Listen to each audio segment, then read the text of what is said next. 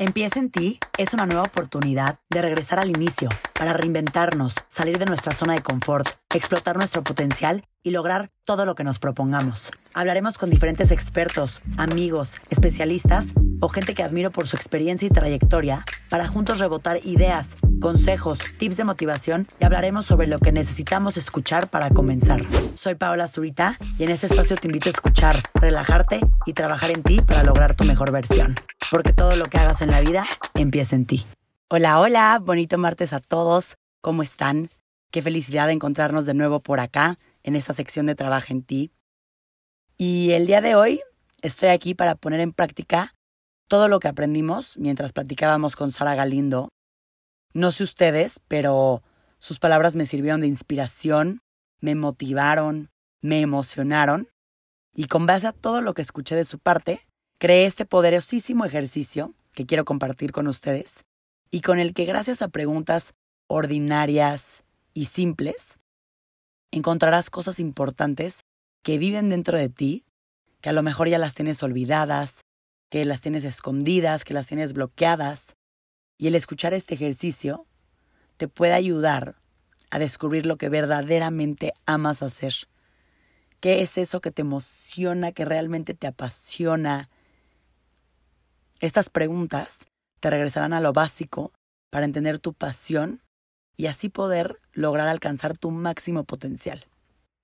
Lo único que necesitas para el ejercicio del día de hoy es tu libreta, la libreta especial que tienes para este podcast de Empieza en ti.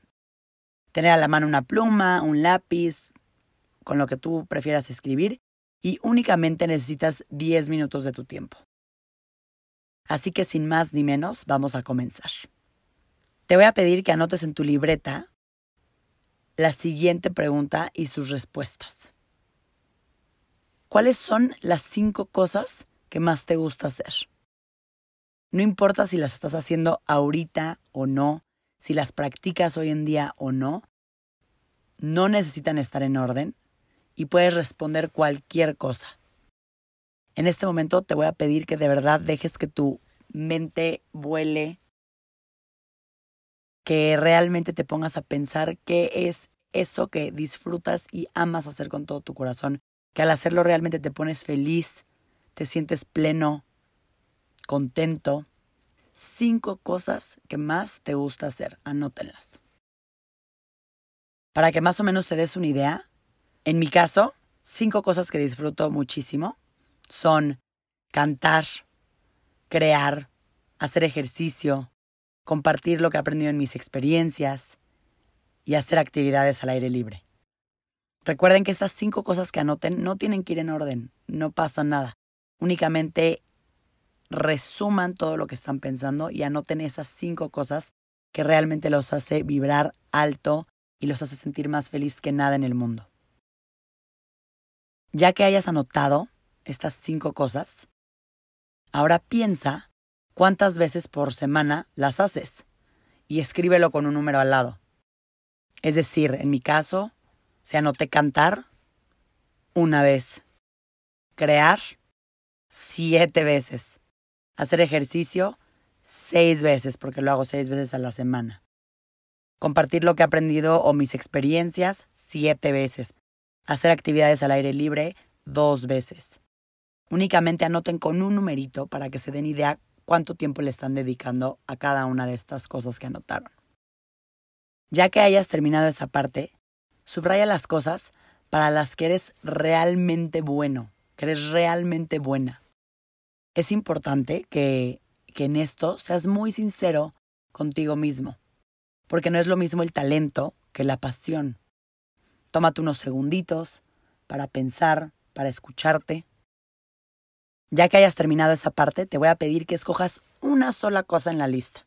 Únicamente puedes elegir una pensando que esa cosa que elegiste es la última opción que podrás hacer por el resto de tu vida. Planteate esa pregunta, piensa.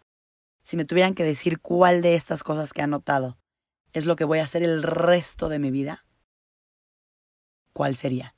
Subráyala con un marcatextos, lo que sea que haga que resalte. En mi caso, por ejemplo, yo subrayaría crear.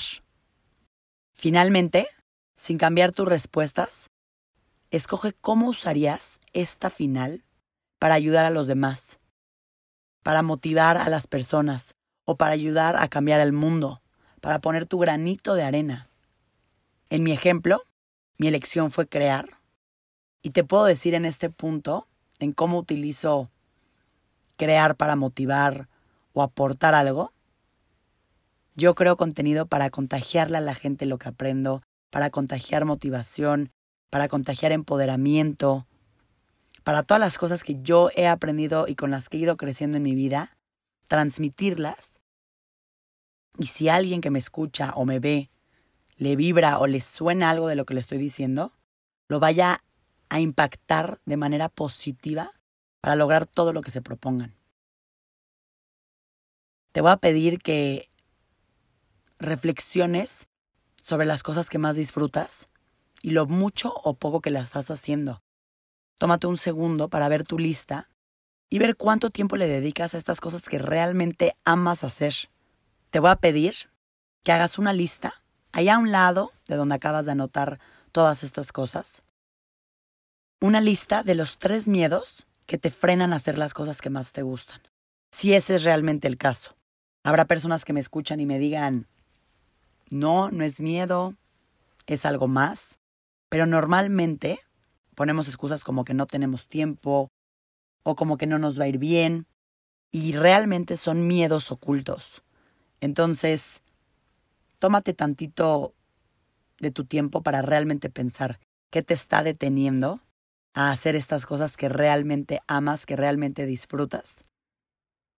Después de tiempos de reflexión, de escribir, de anotar todas estas cosas que te van a ayudar a regresar a lo que realmente te apasiona, te voy a dictar el mantra que nos dijo Sara Galindo el día de ayer, para que lo anotes ahí en tu libreta y cada vez que quieras regresar a hacer alguna de estas cosas, comenzar algo nuevo, por fin lanzarte a hacer ese proyecto tan grande que tanto miedo te da, leas este mantra, te sientas empoderado, te sientas empoderada y no le tengas miedo a nada, porque los miedos nos frenan, los miedos nos paralizan.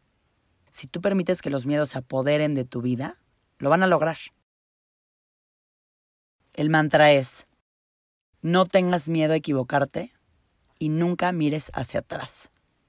Creo que para sacar lo mejor de este ejercicio, es básico recordar la creencia de que todos, todos, absolutamente todos en el mundo, ustedes que me están escuchando, venimos con un propósito y que en el fondo, realmente en nuestro interior, desde niños, sabemos qué queremos ser, qué queremos lograr, qué es eso que realmente nos hace felices, que nos hace brillar. Así que no dejemos que se nos olvide. Me gusta mucho hacer este tipo de dinámicas porque este propósito lo vamos perdiendo en el camino, como les dije ahorita, se nos olvida. Y creamos un personaje de nosotros mismos que a lo mejor es impuesto por la idea de nuestros papás, por la idea de nuestros abuelos, por la idea de nuestros amigos, y no es realmente nuestra, y que no nos permite estar plenos. Y al revés, nos llena de miedos, de incertidumbre, porque cuando realmente sigues tu camino, tienes una claridad inmensa y eres imparable. Si te identificas con esto que te estoy diciendo, de sentirte un poco perdido, con miedo, lo mejor que podemos hacer es escucharnos. Esa vocecita interior siempre tiene razón. El resultado de este ejercicio dice muchísimo sobre tu esencia, sobre lo que realmente te apasiona, sobre qué actividades te permitirán alcanzar tu máximo potencial y te ayudará a concientizar cada cuánto las haces, cuánto tiempo y espacio te das para hacer lo que realmente te hace feliz. Esto te va a ayudar a enfocarte y hacerlas más seguido. Muchas gracias por escucharme, por tomarte el tiempo de hacer este ejercicio que estoy segura que te va a beneficiar de maneras infinitas. Gracias a todas las personas que lo comparten y más que nada, gracias a todas las personas que se toman el tiempo de hacer los ejercicios de trabajo en ti. Porque como lo dije al inicio de este podcast, muchas veces escuchamos y nos entra por una oreja y nos sale por la otra. Y el darnos tiempo y espacio para trabajar en nosotros mismos así sea 5 minutos, 10 minutos, es la herramienta más poderosa que podemos tener. Sé que muchas veces nos puede ganar la flojera, la prisa, el tiempo, pero tú que estás aquí escuchando y haciéndolo, estás haciendo el tiempo para trabajar en ti. Es el mejor regalo que te puedes dar. Muchas gracias por estar aquí. Les mando un beso muy, muy, muy grande y bonita semana.